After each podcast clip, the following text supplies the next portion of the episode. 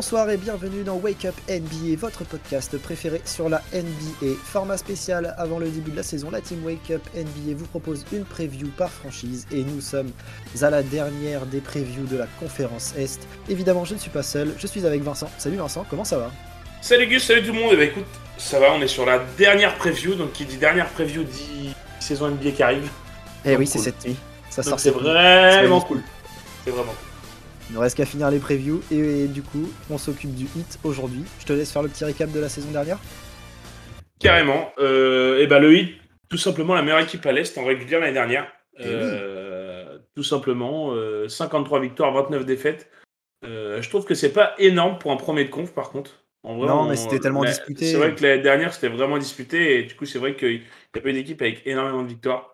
C'est ça. mais ils ont fait une grosse saison parce que c'est vrai que c'était une saison un peu on se posait des questions. Il y a eu des, il y avait des, des l'effectif avait changé avec euh, l'arrivée de, de, gros joueurs, mais du coup, euh, avec Kyle Lowry, PJ Tucker, c'est des mecs qui, qui sont hyper importants dans les effectifs, mais du coup, on ne savait pas ce que ça allait donner en fait, parce que faut que la mayonnaise prenne, etc. C'est ça, exactement.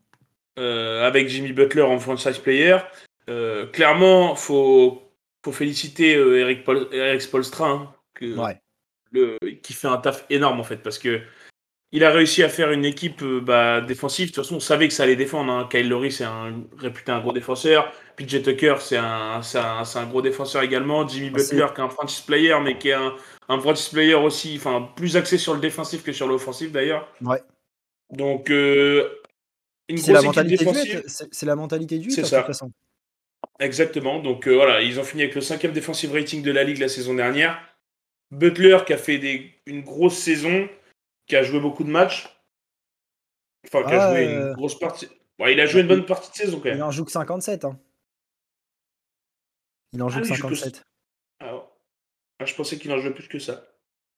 Ouais, ouais. c'est, euh, ça a été un des problèmes, et c'est aussi là de, qu'on peut tirer le chapeau à Eric Spolstra, c'est qu'au final, il a réussi à se. PJ Tucker et euh, PJ Tucker et Duncan Robinson, ils ont tous joué en dessous de 70 matchs dont euh, Jimmy Butler quand joue que 57, Bam Adebayo quand joue que 56 et Kyle Lowry quand joue que 63.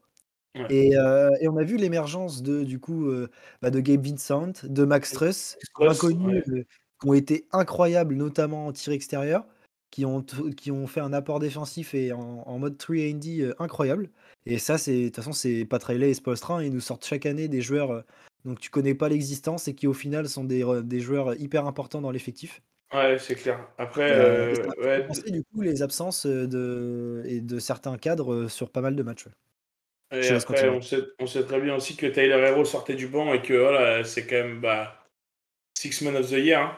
Ah bah oui, mais il a mérité. Il, fait un début de saison incroyable. Hein, il fait un début de saison incroyable. Il a fait et en fait, il était plutôt constant en fait dans ce qu'on lui demande. C'est-à-dire qu'il sort du banc, il amène des mmh. points. Dans l'agressivité, voilà, il a des hauts enfin, il a des bons pourcentages. Donc euh, voilà, il sait que dans la seconde unité, c'est lui le patron, c'est lui qui, qui lead ça, et au final, euh, quand on a un mec comme ça qui sort du banc et qui apporte 20 euh, points qui apporte en attaque, ouais, c'est. En fait, c'est quasiment lui la première option en attaque, en fait.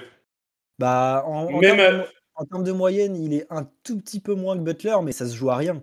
Et c'est vrai qu'il a beaucoup la balle en main. Ouais. donc, donc voilà, en tout cas, une très bonne saison, une très bonne saison de 8 en général. Et après derrière, et après derrière euh, des gros, enfin des playoffs qui ont confirmé la saison. Ouais. Parce que ils, sortent au premier tour les Hawks 4-1. Ouais. Derrière, ils sortent ils Ont muselé, ils ont muselé euh, Trey Young qui, était en feu avant en, fin de saison. Ah ouais, ils ont, ils l'ont, ils l'ont vraiment, enfin, ils ont vraiment très bien défendu sur Trey Young, ouais. Ensuite 4-2 contre Philly. Et derrière, ils vont en finale de conf et ils perdent euh, contre les finalistes en titre euh, en 7 contre les Celtics. Donc franchement, pas à rougir du tout pour le 8. Euh, ils ont fait une saison vraiment, vraiment correcte. Même en playoff, tu vois, genre l'apport de Victor Oladipo qui n'a pas été utilisé beaucoup en... dans la saison, notamment à ses blessures, mais aussi dans le rôle que certains avaient. Et au final, en playoff, il s'est bien montré, il a été important. Bama Debayo un peu plus discret d'ailleurs en playoff. On en reviendra certainement à ça. Est-ce qu'au final, Bama Debayo est une vraie force offensive?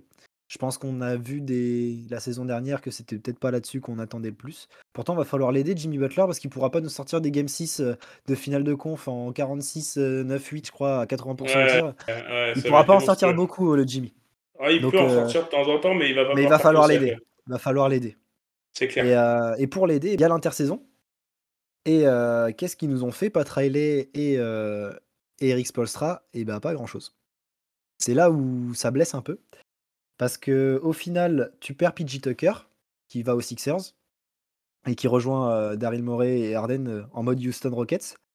tu perds Markif Morris, bon, qui a pas beaucoup joué parce qu'il s'était pris un Jokic dans le dos, et ça fait assez mal. mais du coup, tu as juste prolongé Victor Oladipo, donc ça, c'est un bon ajout, on peut le dire. Mmh Dwayne Damon pour faire de la viande en bas. Caleb Martin, intéressant. Tyler Hero, peut-être un peu cher, c'est 120 millions, je crois qu'il a pris? Ouais, moi ça me choque même pas en fait. Tyler Hero qui Après... son contrat, franchement, pour, pour, tu sais, en fait tu sais ce qu'il va t'apporter, donc au final, moi pour moi il est vaut en fait. C'est pas non plus, c'est pas, non plus euh, ultra, parce que par exemple à titre de comparaison, je vais prendre une comparaison, mais là à New York ils ont signé Bronson pour quasiment le même prix.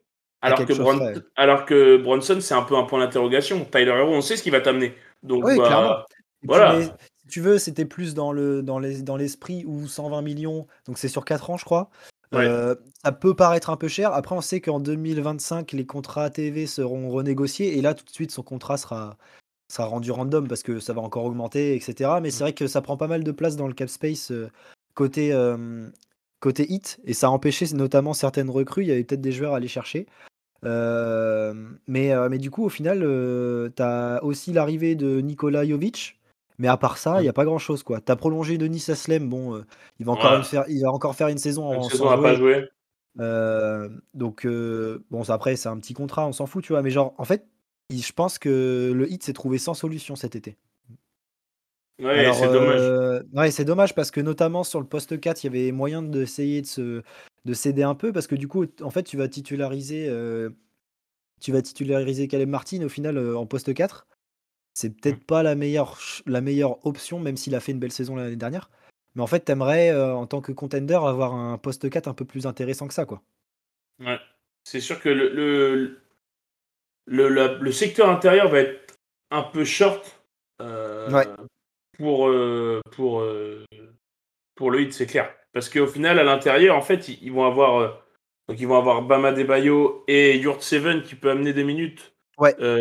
sur le poste 5. Mais après, c'est vrai que sur le poste 4, en fait, bah, il y a Jovic qui va pouvoir donner des minutes, mais c'est un, rookie.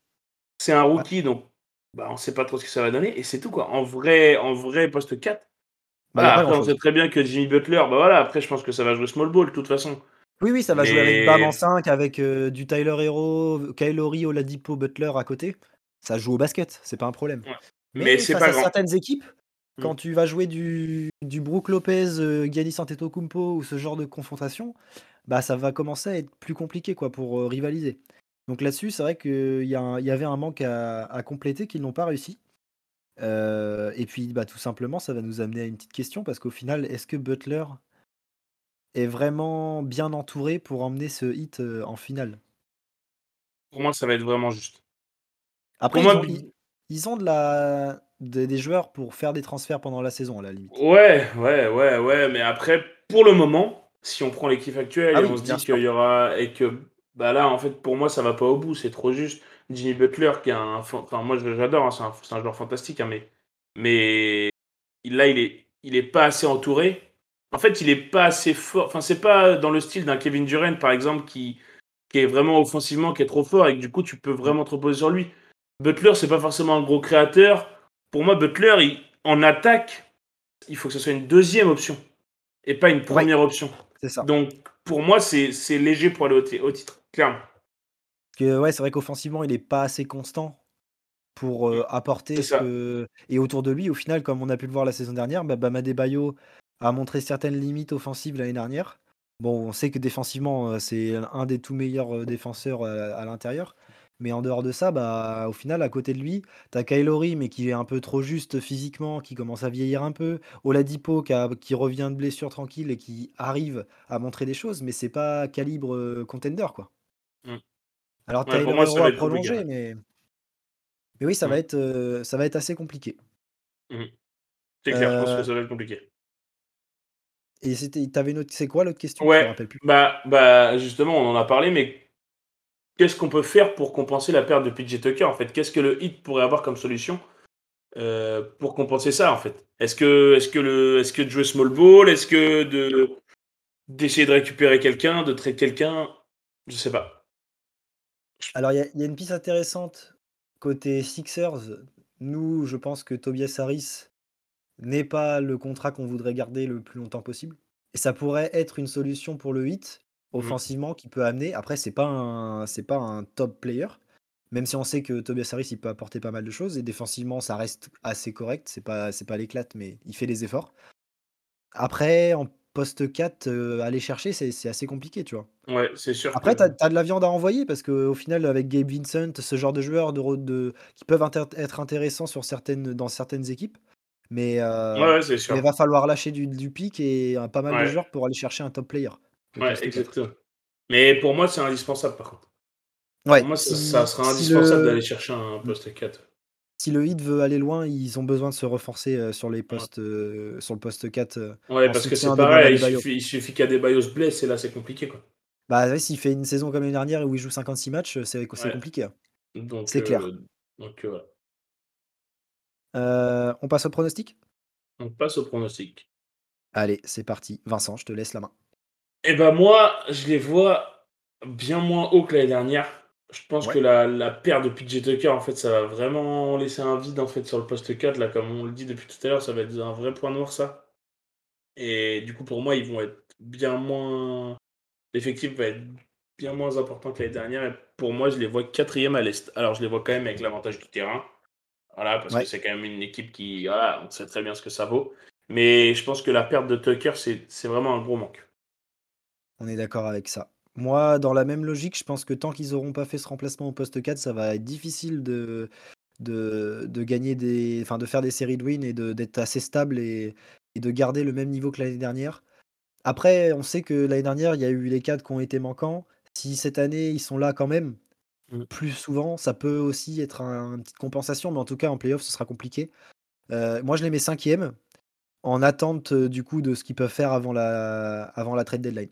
Parce que je mmh. pense que si le hit récupère un bon poste 4, il y a moyen, sans, sans envoyer trop de, trop de joueurs importants, il y a moyen que ce soit hyper intéressant pour eux et qu'ils reviennent un peu dans cette course dominée par les Celtics, les Bucks et les Sixers.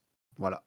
Ouais, mais je me dis que je me dis que Pat Riley a quand même quelques tours dans son chapeau, donc. Euh, oui, on sait qu'il est capable de. Ouais, il est, il est capable de, de, de faire des, des, choses intéressantes, donc. Euh. Mais il faut faire attention. Il faut faire attention parce que s'il récupère pas ce, un de ces joueurs-là, ça risque d'être compliqué sur ce poste-là. Ouais, et puis l'effectif d'aujourd'hui, au final, il faut qu'il soit tout de suite euh, dans les top équipes. Ouais, tu peux pas te permettre de faire vieillir encore. De faire, ouais, exactement. En plus, on sait qu'il est, qu'il est de plus en plus blessé, donc c'est vraiment maintenant qu'il faut qu'il fasse quelque chose, le hit. Donc euh, il faut y aller, il faut que le hit euh, prenne des risques et aille chercher un bon poste 4 pour emmener les, le hit en finale. C'est ainsi que se terminent du coup ces previews de la conférence Est. Euh, nous, on se retrouve très vite. Vive le basket, vive la NBA. Ciao Salut tout le monde